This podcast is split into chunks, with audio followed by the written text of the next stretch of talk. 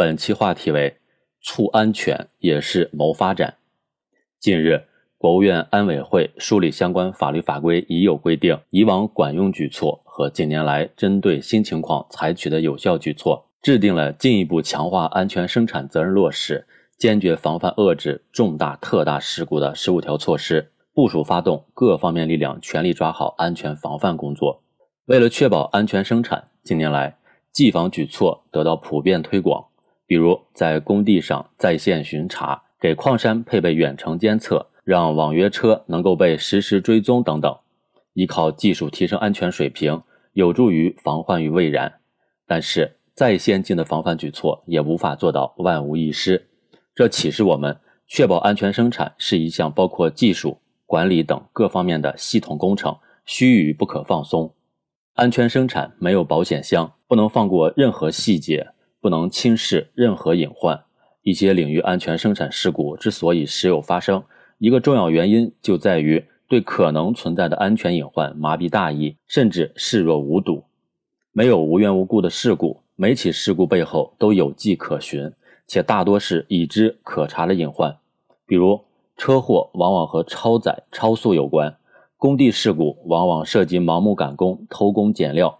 燃气事故则往往是管网老化、违规操作等所致。从实践中看，仍有一些地方和行业的安全责任没有压实、压紧，工作措施没有抓实、抓到位。因为责任不压实，小病拖成大病，是尤需警惕的安全生产问题。克服安全生产麻痹症，关键在于毫不动摇压实责任。习近平总书记强调，管行业必须管安全，管业务必须管安全。管生产经营必须管安全，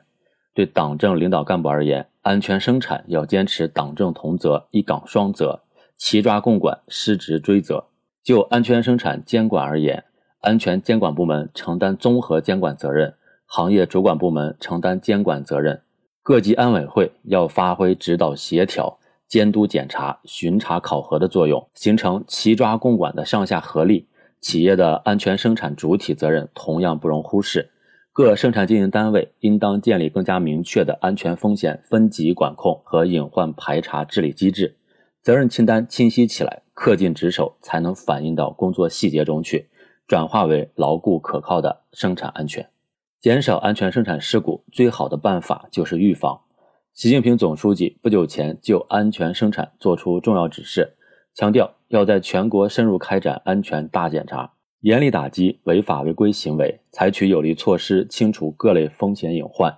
坚决遏制重特大事故，确保人民生命财产安全。各地各部门务必要坚持以人民为中心的发展思想，始终坚持如履薄冰的高度警惕，做好安全生产各项工作，绝不能麻痹大意、掉以轻心。要坚持源头严防、过程严管、风险严控。从源头治起，从细节抓起，从短板补起，不放过任何一个漏洞，不漏掉任何一个盲点，不留下任何一个隐患。夯实安全生产的根基，必须要转变发展观念，牢固树立安全发展理念，始终把人民群众生命安全放在第一位。